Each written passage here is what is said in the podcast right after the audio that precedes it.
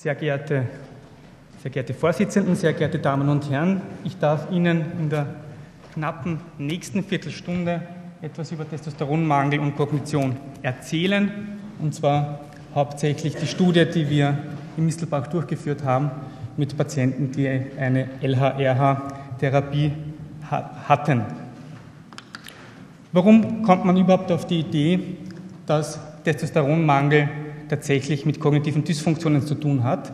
Wir haben das ja im vorigen Vortrag gerade gehört, dass die Testosteron- und Östradiol-sensiblen Zellen im Gehirn ja nicht gleichmäßig verteilt sind, sondern tatsächlich an strategisch wichtigen Stellen. Das limbische System ist schon genannt worden und für die weitere Diskussion möchte ich hier auf den Hippocampus und auf die Amygdala aufmerksam machen. Zwei Hirnregionen, die besonders wichtig sind für die weitere Diskussion, wie gesagt, weil das gedächtnisrelevante Regionen im Gehirn sind. Also hier nochmal der Hippocampus, der ja essentiell für die Einspeicherung für Gedächtnisinhalte ist. Gleich daneben interessanterweise die Amygdala, die eben überspitzt formuliert unter anderem dazu zuständig ist, dass Gedächtnisinhalte eine emotionale Färbung bekommen. Das heißt, man kann durchaus als Arbeitshypothese schon äh, äh, ja, festhalten, dass Testosteronmangel möglicherweise aufgrund dieser biologischen Gegebenheiten zu Beeinträchtigungen bestimmter Kognitionen und hier ganz besonders der, äh, des Gedächtnisses eben führt. Tatsächlich haben sich eine Handvoll Forschergruppen, und hier unten sehen Sie die Zitate, mit dieser Fragestellung beschäftigt, also kognitive Funktionen und Hypoandrogenität, und zwar im speziellen Fall der chemischen Kastration, also der Therapie bei, äh, einer möglichen Therapie beim Prostatakarzinom. Und diese Studien zeigen, äh, oder einige Studien zumindest, dass unter sechsmonatiger Kastration Aufmerksamkeits- und Gedächtnisfunktionen signifikant defizitär wären. Nach einem Dreivierteljahr auch die mentale Rotation, sagt eine Studie, äh, dass die defizitär wird. Und wir haben ja gerade gehört, das ist deswegen interessant, weil die mentale Rotation einer der wenigen kognitiven Funktionen ist, wo sich Männer und Frauen signifikant unterscheiden. Äh, eine weitere Studie hat gezeigt, dass Visomotorik, Vigilanz, Arbeitsgedächtnis und die Abrufleistung unter der chemischen Kastration schlechter werden, wobei Visomotorik und Vigilanz in dem Bereich der Aufmerksamkeit äh, zu zählen sind, Arbeitsgedächtnis und Abrufleistung in dem Bereich des Gedächtnisses. Und eine weitere Studie, hier ein halbes Jahr, hat eben gezeigt, dass Gedächtnisleistung, Gedächtnisleistungen sich verschlechtert haben, aber auch die Depressivität und die Angstwerte sich erhöht haben. Also durchaus auch in der Literatur Hinweise, dass Hypoandrogenität, und zwar unter dem Spezialfall der LHRH oder GNRH-Therapie, zu defizitären Kognitionen führt. Was haben wir gemacht in Mistelbach? Wir haben eine Pilotstudie durchgeführt. Wir haben 17 Patienten für diese Studie rekrutieren können, im Median knappe 70 Jahre. Es, äh, diese Patienten hatten ein lokal fortgeschrittenes Prostatakarzinom und haben im äh, Mittel, also im Median wieder, äh, etwas über fünf Jahre einen GNRH-Agonisten oder LHR-Agonisten bekommen. Und zum Testzeitpunkt waren diese Patienten asymptomatisch. Äh, das Testosteron war kleiner als 50 Nanogramm pro Deziliter und es war kein klinischer Progress bei den Patienten festzustellen. Und was natürlich auch ganz wichtig ist, wenn man Patienten untersucht, die über 65 Jahre alt sind, Sie wissen, ab 65 Jahre steigt das Demenzrisiko signifikant an. Das heißt, wir haben alle Patienten einer Demenzuntersuchung, also ein Demenzscreening durchgeführt und alle, die einen entsprechenden, also über 24, unter 24 hatten, einen Minimental Score unter oder gleich 24 hatten, wurden von der Studie ausgeschlossen. Und tatsächlich mussten wir zwei Patienten aus der Studie ausschließen, weil sie einen defizitären Minimental Score hatten. Also insgesamt wurden dann 15 Patienten ausgewertet. Was haben wir mit den Patienten gemacht? Eine ausführliche neuropsychologische Testbatterie. Wir haben natürlich äh, einen Schwerpunkt auf Gedächtnisleistungen gelegt. Hier die Wechsler Memory Scale, also eine neuropsychologische Testbatterie, die aus mehreren Untertests besteht. Äh, sieben Untertests, die sich ausschließlich mit Gedächtnisleistungen beschäftigen. Wir haben eine Testbatterie ausgewählt, das LPS 50 Plus, das besonders und eigentlich ausschließlich für Personen über 50 Jahre konstruiert worden ist. Eigentlich eine Intelligenztestbatterie, um zu schauen, ob tatsächlich auch höhere, unter Anführungszeichen jetzt höhere Kognitionen durch Testosteronmangel möglicherweise beeinträchtigt sind. Wir haben weiters das Nürnberger Altersinventar äh, verwendet, auch wieder eine neuropsychologische Testbatterie speziell für ältere Menschen entwickelt, wo wir zwei Untertests aus, diesen, aus dieser Testbatterie ausgewählt haben.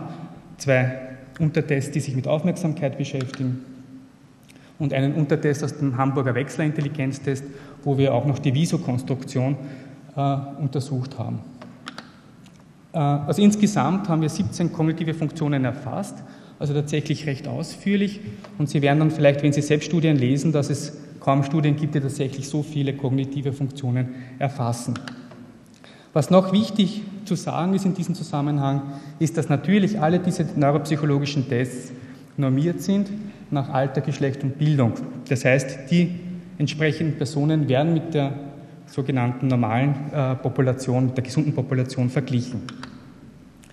Äh, für diejenigen, die noch niemals einen psychologischen Test gemacht haben, habe ich hier ein Beispiel mitgebracht, wie man sich so etwas vorstellen kann. Hier eine Aufgabe für visuelles Gedächtnis, also vier Kärtchen. Äh, und jetzt bitte ich, wenn ein Patient zu mir kommt, dass er sich dieses Kärtchen beispielsweise zehn Sekunden anschaut, dann nehme ich ihm das Kärtchen weg und er soll dann diese Figur aus dem Gedächtnis nachzeichnen. Das gleiche für die nächste Figur, dann schon für diese doch schon recht komplexe Figur und für diese Figur hier. Dann mache ich mit dem, Test, äh, mit dem Patienten, mit dem Menschen, der zu mir kommt, weitere psychologische Tests und nach einer halben Stunde bitte ich dann den Menschen, der vor mir sitzt, noch einmal diese Figuren aus dem Gedächtnis auf ein Blatt Papier zu zeichnen. Dann ein Beispiel für sogenannte höhere kognitive Funktionen. Hier geht es um logisches Denken, um das Erkennen von Regelmäßigkeiten. Sie sehen, das passt nicht dazu, das ist recht einfach, ist sozusagen auch ein Übungsbeispiel und es wird dann, wenn Sie weiterschauen, dann immer schwieriger und komplexer. Ein Beispiel habe ich noch, äh, ein Beispiel fürs räumliche Denken. Sie sollen hier erkennen, wie viele Flächen diese Figur hat. Und das wird dann, also das hat, Sie sehen das natürlich alle, dass er sechs Flächen hat und wie gesagt wird es dann immer komplexer und immer schwieriger, also wo man durchaus auch nachdenken muss. So, das sind jetzt die Ergebnisse der Studie. Äh, Sie sehen hier auf der x-Achse die unterschiedlichen Gedächtnisleistungen, die wir uns angeschaut haben auf der y-Achse sogenannte T-Werte. T-Werte sind transformierte Rohwerte, das heißt, da werden die Rohwerte mit dem entsprechenden Alter, mit dem, Geschlecht, äh, mit dem entsprechenden Geschlecht und der entsprechenden Bildung verglichen und klinisch relevant ist eine Standardabweichung unter dem erwarteten Mittelwert und das entspricht einem T-Wert von 40 und es ist auch sozusagen in der Alltags- äh, Alltagspsychologie sozusagen so, dass man sagt, ab diesem Zeitpunkt ist auch tatsächlich im Alltag ein Defizit zu erwarten. Also ab diesem Bereich könnte man sagen, der Mensch hat Probleme möglicherweise. Und Sie sehen hier, dass zwei Gedächtnisbereiche defizitär wären, die habe ich hier auch rot markiert. Das ist einerseits das topografische Gedächtnis und vor allem auch das visuelle Langzeitgedächtnis. Aber was Sie vielleicht auch hier erkennen können, ist, dass Arbeitsgedächtnisleistungen, also die verbale Arbeitsgedächtnisleistung als auch die visuelle Arbeitsgedächtnisleistung grenzwertig sind. Was ist Arbeitsgedächtnis? Arbeitsgedächtnis brauchen wir, um uns Inhalte ins Bewusstsein zu rufen, aber nicht nur das. Wir müssten auch diese Inhalte aktiv manipulieren. Also für diejenigen, die ein Minimental mit ihren Patienten durchführen, das ist die Aufgabe, wo sie den Patienten bitten, ein Wort rückwärts äh, äh, zu buchstabieren. Das heißt, dazu müssen Sie einerseits sozusagen das Wort in das Gedächtnis, in die Erinnerung rufen. Sie müssen sozusagen das Wort dann auch sequenzieren, Buchstabe für Buchstabe. Das reicht aber nicht, sondern Sie müssen dann aktiv diese Buchstabenfolge umdrehen. Das heißt, das wäre etwas anstrengender, wenn Sie so wollen, als eine reine Kurzzeitgedächtnisleistung. Und tatsächlich sehen Sie auch, dass Kurzzeitgedächtnisse, Kurzzeitgedächtnisleistungen unauffällig sind. Das heißt, es sind tatsächlich zwei getrennte kognitive Funktionen. Die anderen kognitive Funktionen, die anderen kognitiven Funktionen, die wir gemessen haben, also kognitive Geschwindigkeit, selektive Aufmerksamkeit waren unauffällig. Es waren auch die, die höheren äh, visuellen kognitiven Funktionen, die Visokonstruktionen unauffällig. Es waren auch die sprachlichen Fähigkeiten, die wir gemessen haben, unauffällig. Es war, wir haben auch die Angst gemessen, äh, war in unserer Population unauffällig, genauso wie die Depression, gemessen mit dem BDI, bei uns unauffällig war. Wir haben auch die Lebensqualität mit erfasst mit dem WHO-Fragebogen, also mit dem Fragebogen von der Weltgesundheitsorganisation.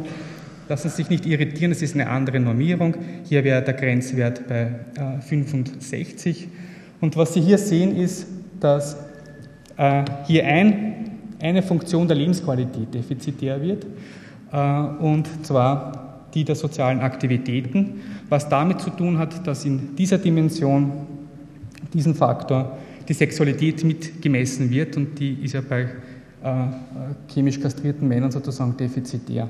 Aber was Sie ja auch sehen können, ist ganz klar, dass es natürlich nicht genauso wenig wie es das Gedächtnis gibt, auch die Lebensqualität gibt, sondern immer psychische Funktionen natürlich unterteilt sind. Man dann immer eigentlich genau auch bei den Studien schauen sollte. Gut, und ich bin auch schon beim letzten Bild, bei der letzten Folie. Was für Schlussfolgerungen können wir ziehen? Wir haben tatsächlich eine selektive Beeinträchtigung kognitiver Funktionen bei Prostatakarzinom-Patienten unter chemischer Kastration. Und ich darf Sie noch einmal an das erste Bild erinnern, das ich Ihnen gezeigt habe, mit der Verteilung der Testosteron- und Östradiol-sensiblen Zellen im Gehirn, wo unter anderem auch im Hippocampus äh, äh, zu sehen war. Nämlich, es hat sich gezeigt, dass das topografische und das visuelle Langzeitgedächtnis unterdurchschnittlich war weiters, dass im Arbeitsgedächtnisbereich grenzwertig niedrigere äh, Werte zu finden waren. Alle anderen kognitiven Messwerte waren unauffällig und bei uns war auch Angst und Depression unauffällig, was äh, uns ein bisschen auch überrascht hat, weil ja durchaus auch beschrieben wird, dass Testosteronmangel äh, auch mit Angst und Depressivität teilweise einhergeht. Wobei ich hier auf die lange Dauer der äh, behandelten Männer hinweisen möchte, die in unserer Studie über fünf Jahre behandelt waren.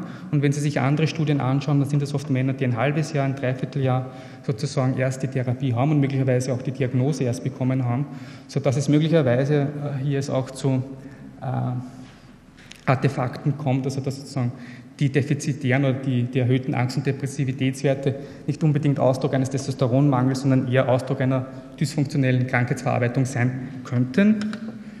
Und das, äh, ein Ergebnis noch, dass die Scores für soziale Aktivitäten bei uns äh, signifikant niedriger waren im Bereich der Lebensqualität und das höchstwahrscheinlich mit der sexuellen Dysfunktion der Männer zu tun hat.